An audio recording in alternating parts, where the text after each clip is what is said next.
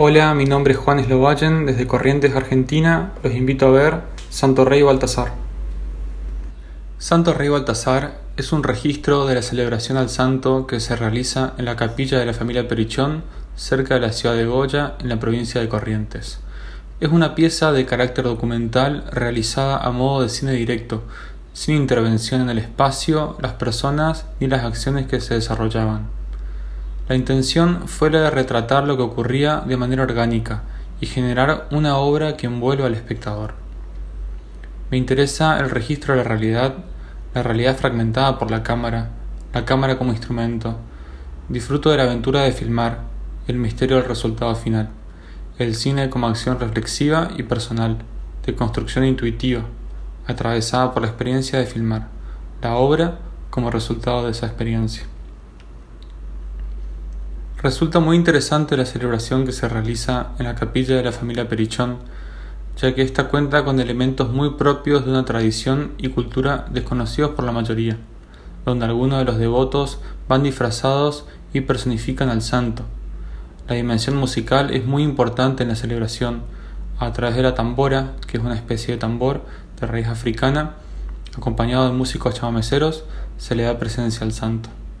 El culto posee un admirable valor desde el punto de vista histórico, cultural, religioso y social, dueño de una riqueza visual, sonora y simbólica impactante.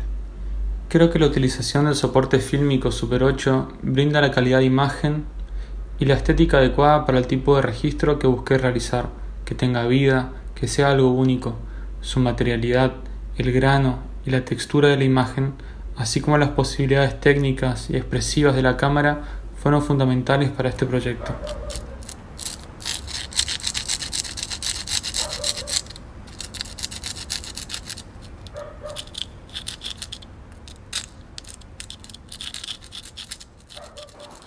Hola Festifreak, soy Elin Marx, la realizadora del cortometraje Amor de Verano y estoy muy feliz por participar en el festival y les agradezco por su invitación y también por sus preguntas. Para contar sobre el corto, trata de la desaparición de mi abuelo materno en América del Sur en los años 80 y él nació y creció en Buenos Aires y yo crecí en París. Y hace algunos años me enteré que el director de cine argentino Simon Feldman, que por casualidad ese día estaba en un rodaje en París en el cual también estaban mis padres que andaban buscando a mi abuelo y preguntándole a la gente si conocían a un Samuel Lipsic. Y como sabían pocas cosas de él, pero sabían que era argentino y que Simon Feldman era argentino y también judío le preguntaron. Y Simon Feldman conocía a dos Lipsic en Buenos Aires que son los hermanos de mi abuelo que también trabajan en cine. Y entonces, bueno, Simon Feldman pudo poner en contacto mi familia en Francia con mi familia en Argentina. Y fue de esa manera que mis padres se enteraron de cosas sobre mi abuelo que no sabían antes. Y tampoco sabían cada familia de la existencia de la otra. Y, pero mm, lo que me emocionó fue que en ese momento Simon Feldman él estaba buscando a su hija, eh, que era militante y que desapareció en, Argentina en, el 78. Y entonces eh, Simon Feldman comentó algo a mis padres sobre eso, que él hacía años que estaba buscando a su hija, pero que en muy poco tiempo había podido encontrar la familia de mi, de mi madre. Entonces, el trabajo es como una cierta justicia poética, de una manera, porque son dos historias con huecos y dos búsquedas que se cruzaron en un momento y dejaron marcas. Y no creo que resuelvo nada de mi historia, pero tengo como esa necesidad de construir vínculos y vínculos narrativos y emocionales construir o también al final creo que se podría decir darles lugar. Y para contarles sobre la voz en off, la escribí pensándola como un cuento. Yo ya conocía una parte del archivo fotográfico de mi, de mi abuela, es principalmente de mi abuela. Y mm, después haciendo el corto encontré mucho más. Yo desde acá en Buenos Aires y, y mi familia en Francia mandándome los archivos. Y entonces fue una ida y vuelta ya un poco circular entre los diferentes materiales, que son las fotos y la voz principalmente. Y después sí, la historia está contada con elipsis y fragmentos porque creo que así funciona la memoria y los destinos también y el presente. Entonces, la idea del título de hecho es esa, es, es un amor de, de verano que rebota a través de varias generaciones y, varios lugares también. Entonces creo que, que son y, que somos varias historias y, y me interesa cómo se cruzan, cómo se entrelazan.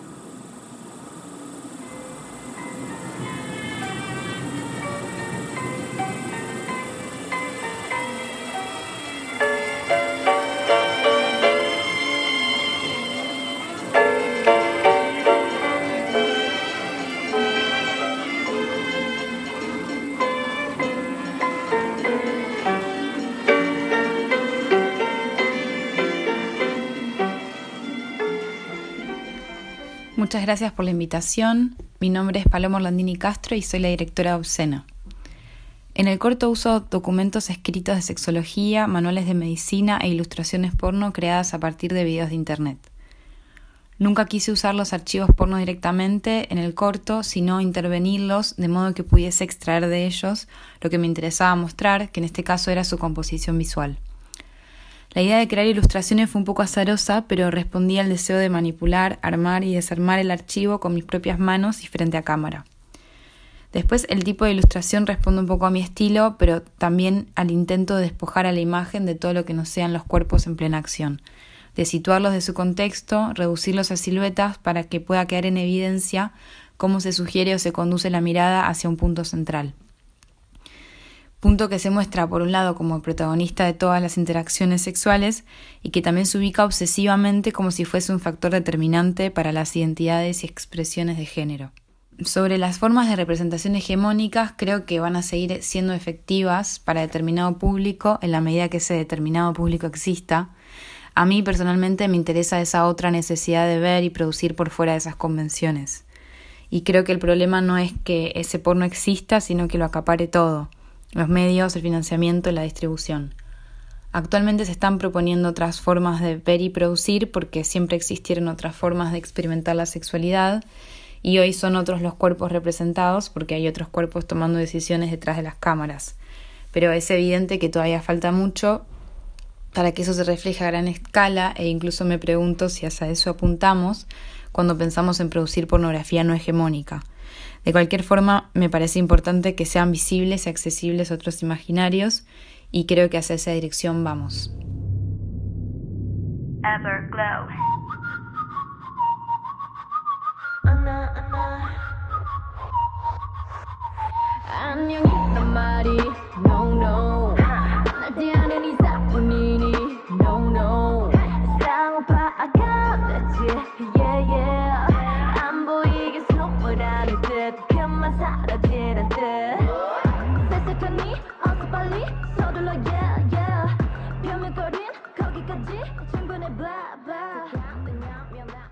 Soy Mario y hice la película Un Horizonte Invisible.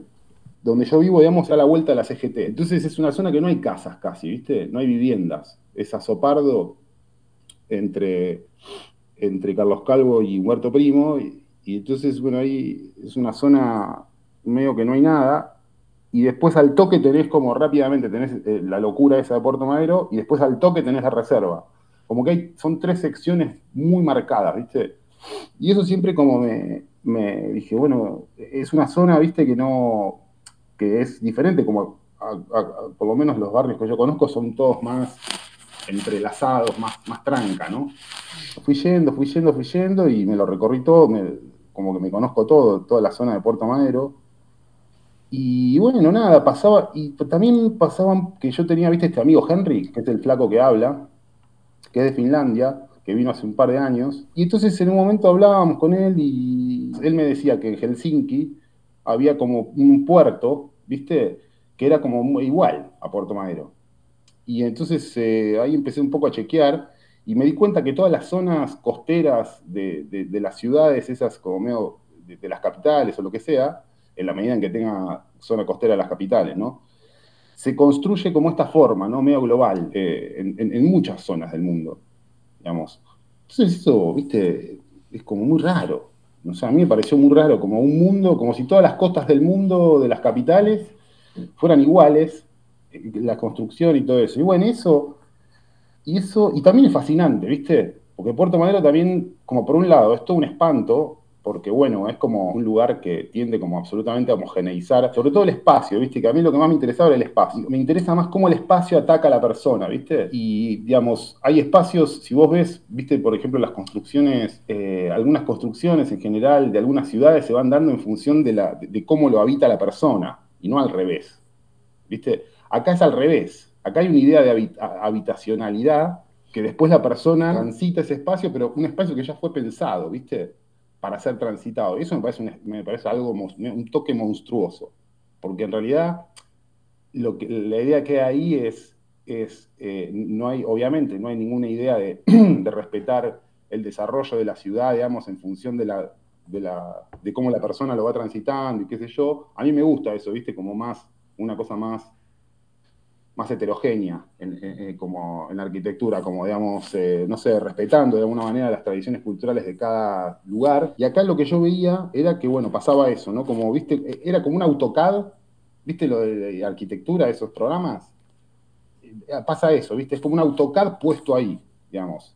Y eso también era algo que me fascinaba, como la idea de las primeras construcciones nacidas de las computadoras, no sé, algo muy raro, ¿viste?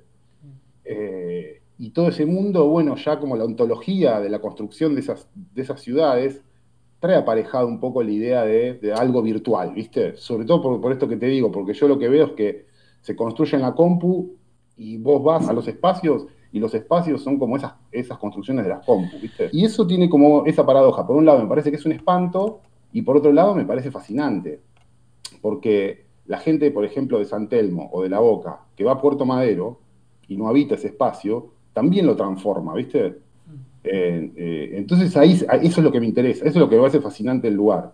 Que digamos, por más que quieran armar algo, viste, homogéneo, que, no, que no haya como diferencias, lo que sea, eh, la, heterogeneidad o, la cercanía de otros barrios inevitablemente hacen que el lugar se transforme en heterogéneo, digamos.